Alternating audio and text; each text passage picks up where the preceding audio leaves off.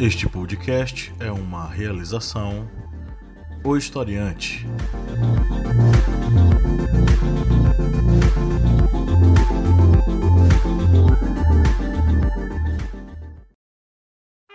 Caros amigos, agradecemos a todos nossos apoiadores. E se você não for um apoiador, acesse apoia.se barra historiante e contribua auxiliando no portal educacional Historiante.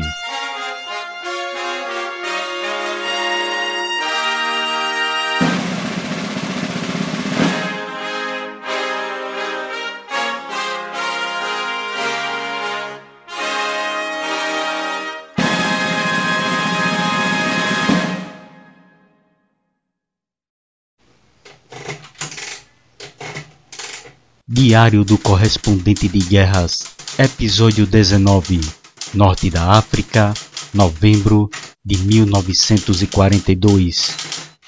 Na mesma semana em que os britânicos derrotavam os exércitos do Eixo na Segunda Batalha de El Alamein, as forças aliadas realizavam uma grande ofensiva na África, num golpe contra a Alemanha, Itália e a França de Vichy os aliados realizaram uma operação de desembarque no norte da África, abrindo uma nova frente de combate contra as forças do eixo.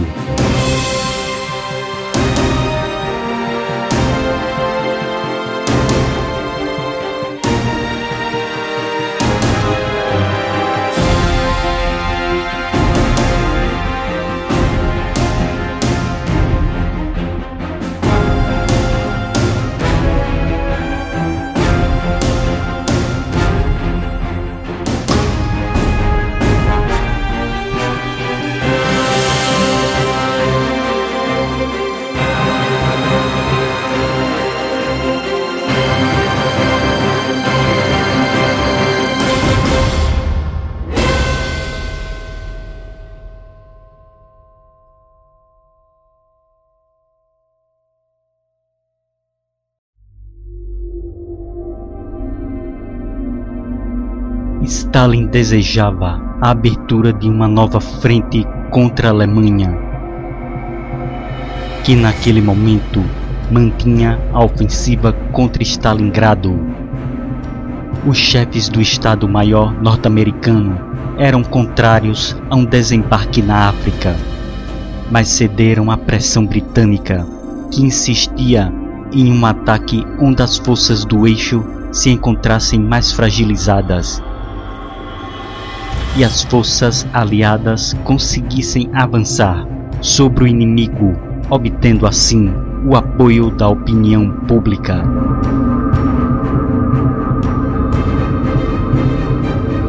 Em 8 de novembro de 1942, as forças aliadas deram início à Operação Tocha, uma operação de desembarque contra as posições do eixo no norte da África era a primeira grande operação combinada dos exércitos dos Estados Unidos e da Grã-Bretanha na guerra.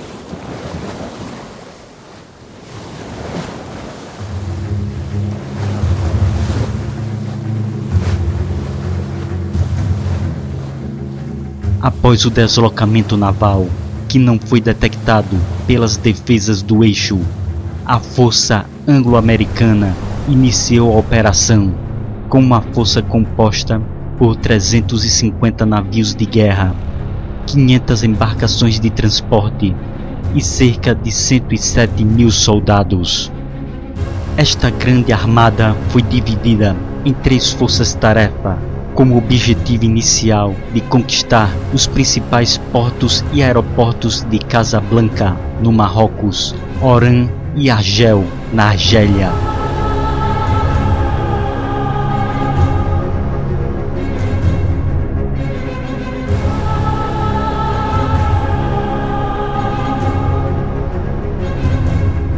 As forças da França de Vichy contavam com cerca de 125 mil soldados estacionados no Marrocos, Tunísia e Argélia, além de poderosas unidades de artilharia costeira, tanques, aeronaves e navios de guerra.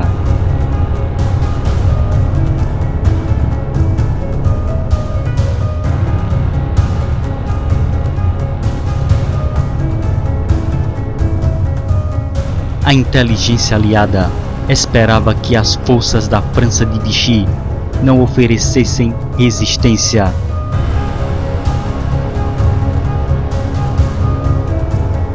Mas não foi o que ocorreu.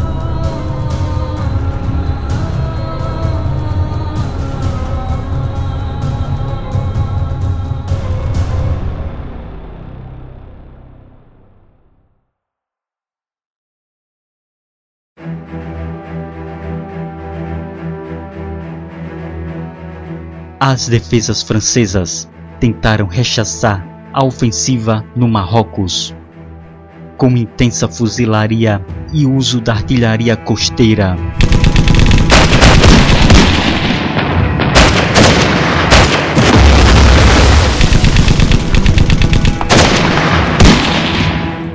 As duas primeiras divisões de assalto norte-americanas mesmo sofrendo mais de 1.500 baixas, mantiveram as posições, mesmo diante daqueles intensos ataques. A posição norte-americana foi sustentada com o apoio da Força Aérea, que despejou seus ataques contra as defesas francesas.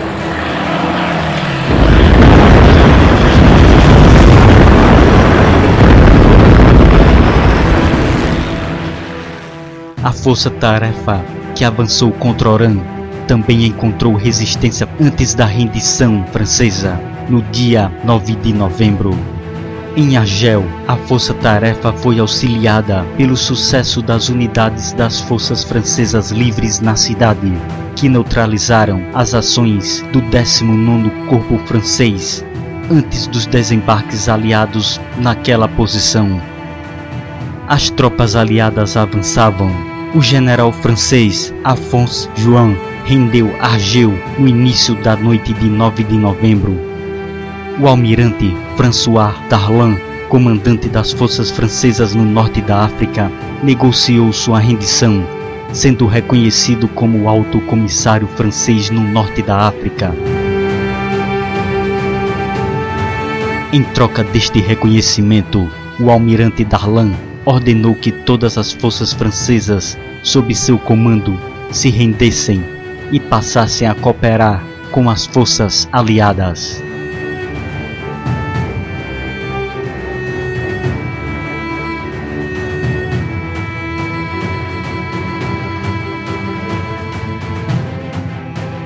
Mas Darlan não teria uma vida longa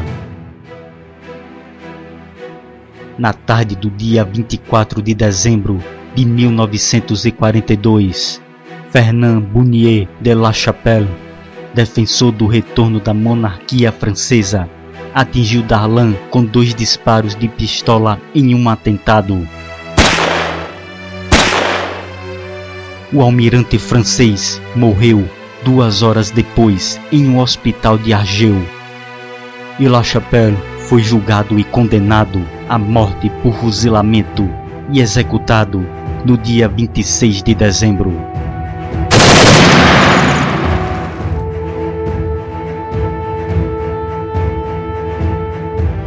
O objetivo agora dos aliados era avançar pelo norte da África,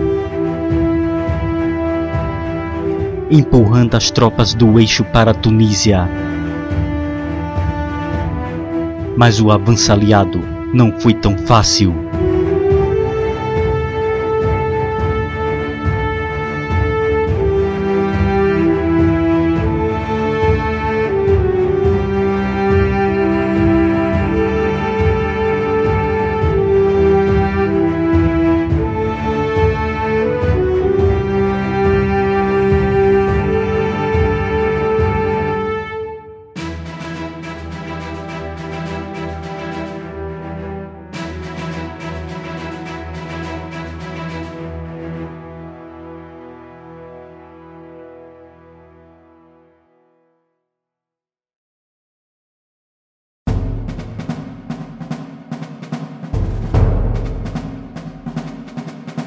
Na Europa, a rendição das defesas francesas no norte da África fez com que Hitler, enfurecido, ordenasse a invasão da França de Vichy, ocupando todo o território francês.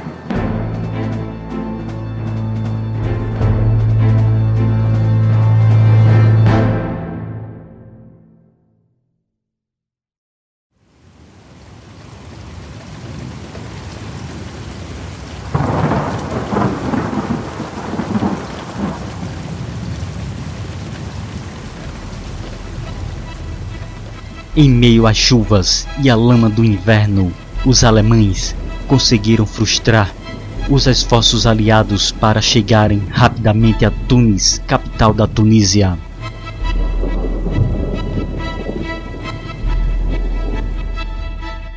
Em uma série de ofensivas em janeiro de 1943, lideradas pelo general alemão Hans-Jürgen von Arnim, repeliram as mal equipadas tropas francesas.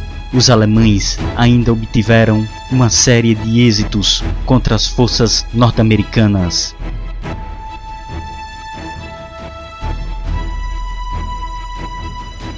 Então Rommel lançou um ataque através do passo de Casserini, uma lacuna na cadeia de montanhas da Cordilheira do Atlas, na Tunísia. No dia 19 de fevereiro de 1943, teve início a Batalha do Passo de Casserini. Foi o primeiro grande combate entre as forças dos Estados Unidos e do eixo na África. As tropas norte-americanas, inexperientes, defendiam a posição e, sob um pesado ataque da infantaria alemã, apoiada por tanques, sofreu pesadas baixas e foram rapidamente repelidas em mais de 80 quilômetros. As baixas americanas chegaram a 10 mil soldados mortos, feridos e capturados, além de 183 tanques perdidos, contra 2 mil mortos, feridos e capturados entre os alemães, que perderam 24 tanques as forças norte-americanas recuaram para Dijbel el-Hanha. Os alemães tentaram continuar o avanço, mas foram bloqueados pelos americanos. Rommel ordenou um ataque contra as posições britânicas em Medellín, mas os britânicos já haviam conseguido interceptar as mensagens trocadas pelas forças do eixo.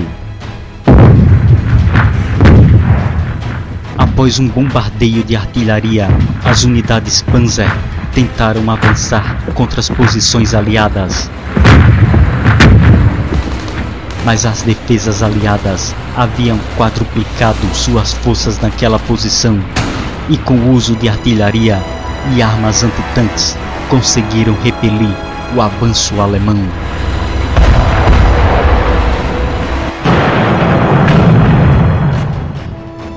Com suas forças exauridas e em menor número, Rommel cancelou o ataque.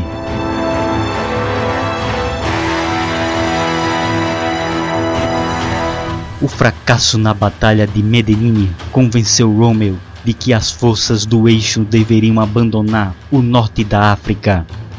Então Rommel tentou convencer Hitler sobre o fim da campanha na África. Mas o Führer se recusou e Rommel foi posto sob licença médica.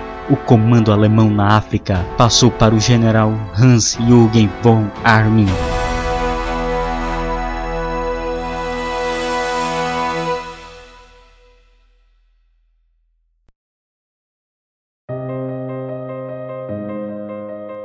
e logo Montgomery partiu para a ofensiva.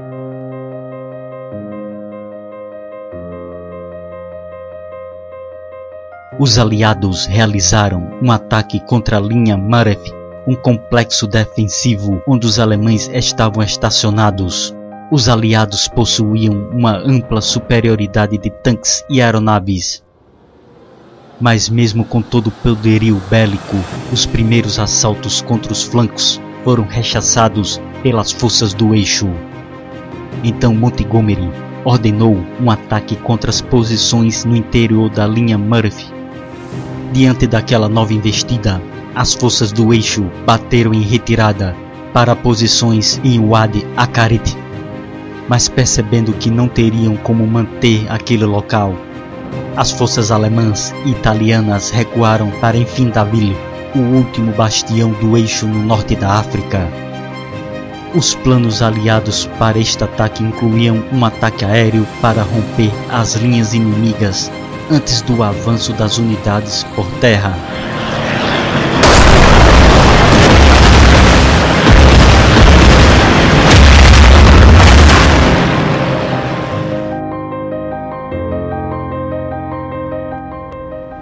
Mesmo com poderio aéreo, os britânicos encontraram uma feroz resistência das forças do eixo, resultando em uma pesada batalha de atrito.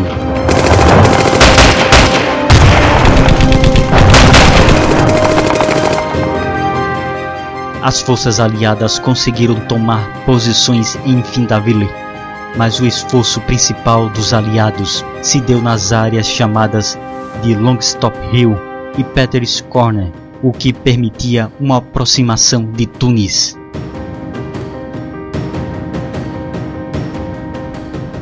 Os alemães perceberam que aquela região seria local da ofensiva principal dos aliados e realizaram uma contraofensiva com artilharia e canhões antitanques.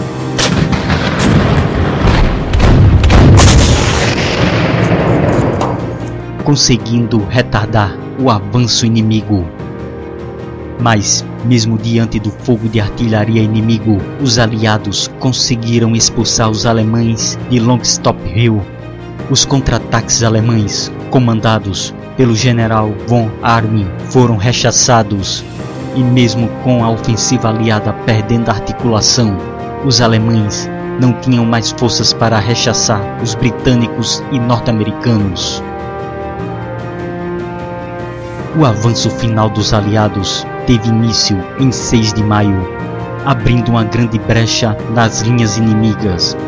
No dia seguinte, Tunis foi tomada pelas forças britânicas. Não havia como as forças do eixo manterem as posições. E no dia 12 de maio, Von Arnim se rendeu sendo seguido pelo marechal italiano Giovanni Messi. O comandante britânico Harold Alexander enviou uma mensagem para Londres anunciando: Somos senhores das praias da África do Norte. E não demorou para que as forças aliadas partissem da África rumo à Itália.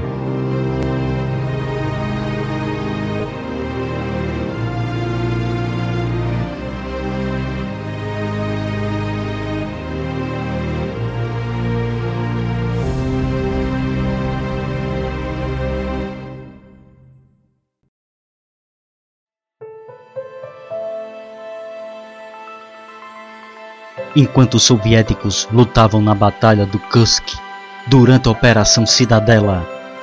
Era preparada a Operação Husky, a ofensiva de invasão da Sicília. Uma grande operação anfíbia foi realizada no dia 10 de julho, que contava com uma frota de 2.590 navios de guerra e de transporte, que desembarcou 180 mil soldados na costa da Sicília, sob comando do general Harold Alexander. Os britânicos desembarcaram no leste e os norte-americanos no sudoeste. Quatro divisões italianas ofereceram pouca resistência contra a invasão ocorreram alguns problemas com a ofensiva aérea devido ao mau tempo e 70 planadores acabaram caindo no mar, causando a morte de mais de 200 soldados.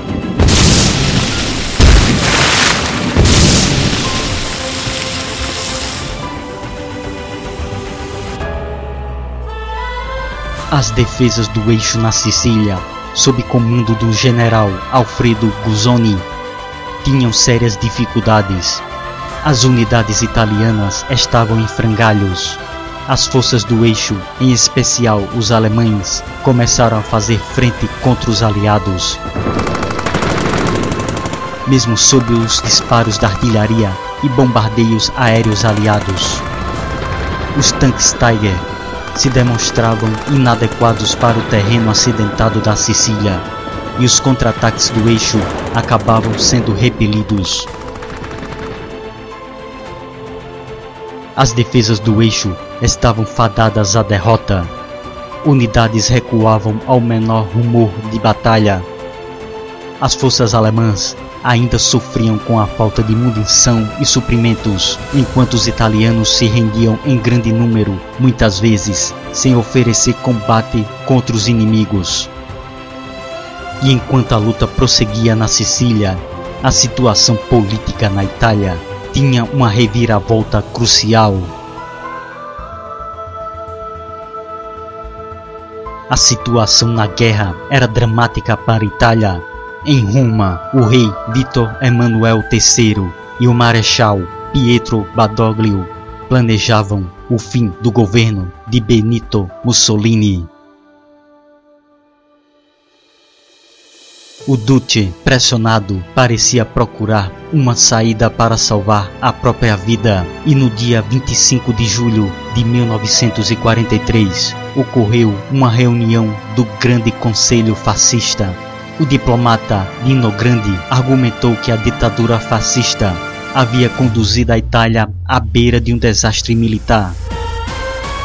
Que incompetentes haviam sido elevados ao poder e que grande parte da população estava alienada. Ele propôs uma votação para transferir o poder do Duce para o rei e a proposta foi aprovada pelo Grande Conselho Fascista.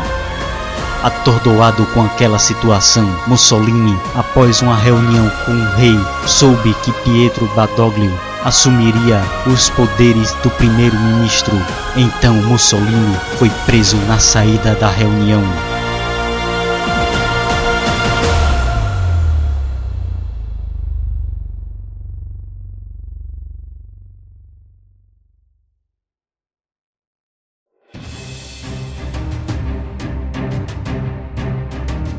Toda aquela mudança política na Itália convenceu Hitler de que as forças alemãs na Sicília precisavam ser evacuadas e os alemães recuaram para o leste, conseguindo ganhar tempo, travando uma série de combates na retaguarda. Na noite do dia 11 de agosto, as forças alemãs iniciaram sua travessia pelo Estreito de Messina.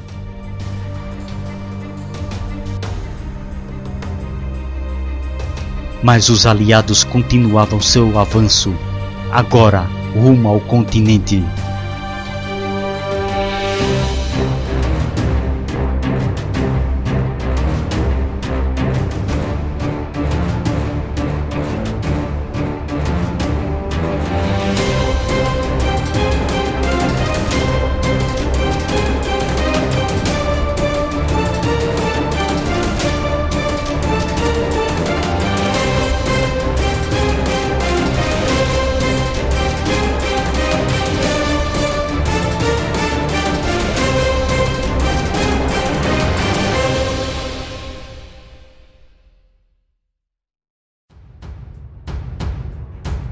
A operação de desembarque das forças aliadas na Itália continental começou em 3 de setembro, tendo início quando as tropas do 8 Exército Britânico desembarcaram na Calábria, o dedão da bota da Península Itálica, sem encontrar resistência. Mas outras tropas aliadas também desembarcaram em Salerno e em Tarento. O marechal de campo alemão Albert Kesselring organizou suas tropas e impôs uma pesada resistência contra o avanço aliado. Os contra-ataques alemães expulsaram os britânicos na região norte, na região do Passo de Molina. Diante da pressão alemã, o comando aliado ficou próximo de ordenar o abandono da cabeça de praia na região sul o que foi evitado com desembarque da artilharia que entrou em ação contra as defesas alemãs.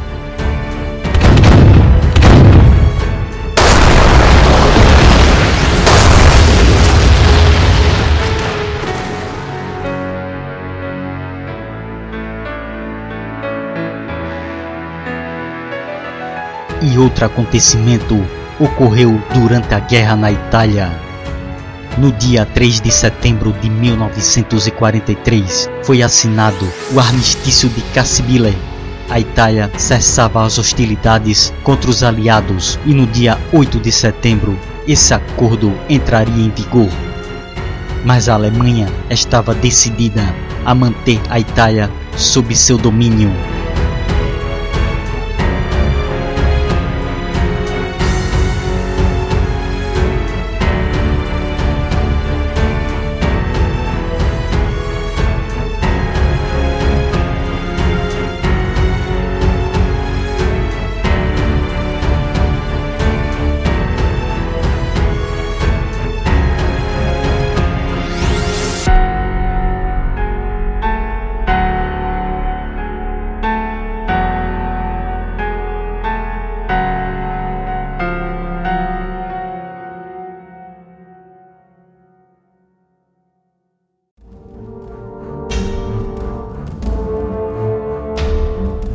No dia 9 de setembro, ocorreu o desembarque aliado em Salerno, próximo de Nápoles.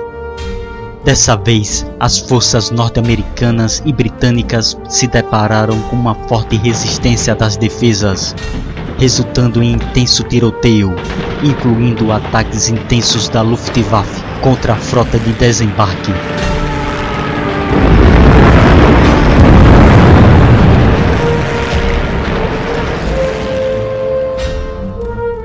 Pressão chegou a ser tão intensa que o general norte-americano Mark Clark chegou a cogitar reembarcar as tropas. O desastre aliado foi evitado apenas com um pesado bombardeio naval contra as posições alemãs.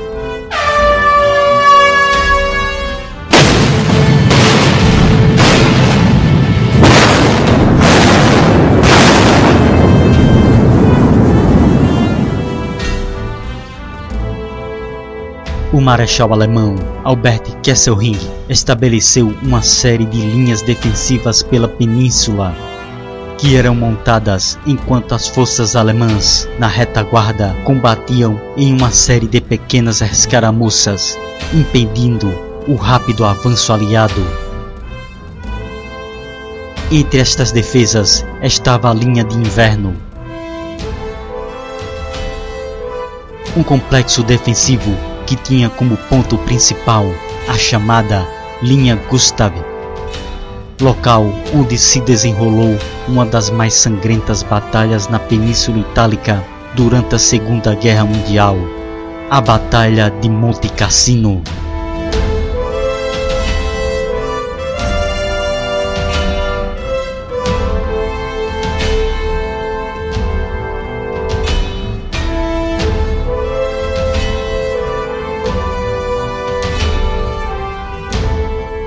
E outro fato ocorreu na Itália naquele mesmo período.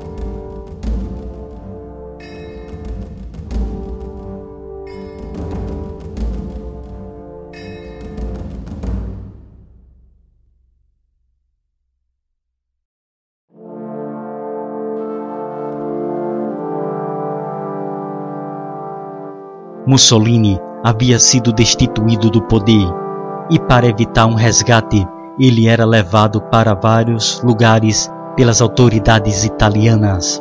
E no dia 12 de setembro de 1943, ele estava detido em um hotel na estação de esqui nos Apeninos italianos, no maciço de Gran Sasso. E os alemães conseguiram interceptar uma mensagem com o local onde o líder fascista se encontrava. Com ordens diretas de Hitler, foi realizada a Operação Carvalho, com o objetivo de retirar Mussolini da prisão. A operação foi comandada pelo tenente-coronel Otto Skozeny,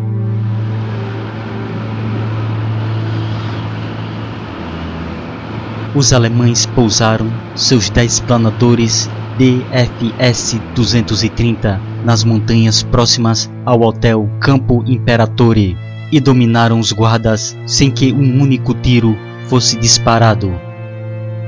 Os carabinieri italianos que estavam na guarda receberam ordens do general italiano Fernando Soletti para não dispararem. Skozeny eliminou os operadores de rádio para evitar o envio de mensagens pedindo reforços. E o próprio Skozeny cumprimentou Mussolini com a frase: Duce, o Führer me mandou aqui para libertá-lo. Ao passo que o ditador fascista respondeu: Eu sabia que meu amigo não ia me abandonar.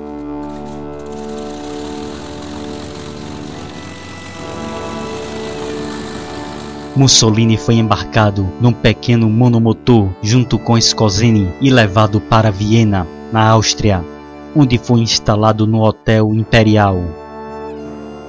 Benito Mussolini então foi conduzido ao poder de um estado fantoche fascista na região norte da Itália, ocupada pela Alemanha, e que foi chamado de República Social Italiana também conhecida como República de Salo, em referência à cidade de Salo, sede do governo.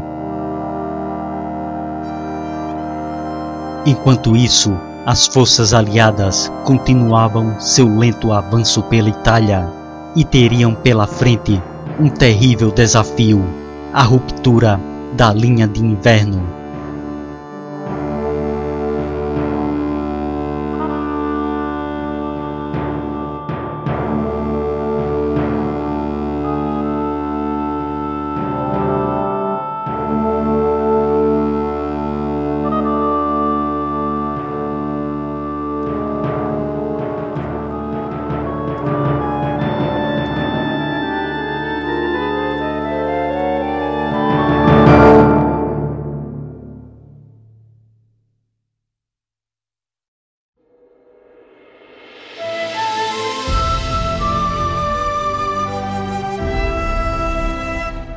Aqui o 19 episódio do Correspondente de Guerras, o Historiante. Agradecemos a todos que vêm acompanhando esta série de episódios sobre a Segunda Guerra Mundial. Curtam e compartilhem. Agradecemos às editoras M-Books e Contexto que enviaram livros que estão sendo utilizados nesta série de episódios. Agradecemos também aos apoiadores do Historiante que auxiliam na manutenção deste portal. Seja você também um apoiador historiante. Acessem apoia.se barra historiante. Não deixem de seguir o Historiante em nossas redes sociais e nos outros podcasts da família Historiante. O podcast Historiante, onde discutimos sobre fatos da atualidade para quem deseja adquirir mais conhecimentos, o podcast Arretadas, vozes e olhares feministas e femininos sobre assuntos sociais, e o podcast Era uma vez na História, um podcast infanto-juvenil sobre fatos históricos. Temos também o nosso aplicativo para Android, com bastante material sobre história, filosofia, sociologia e atualidades. E visite o site Historiante, que possui também muitos materiais para auxiliar você em seus estudos. A referência bibliográfica para a realização deste podcast se encontra na descrição. Agradecemos novamente a todos nossos ouvintes e seguidores e glória doravante a todos.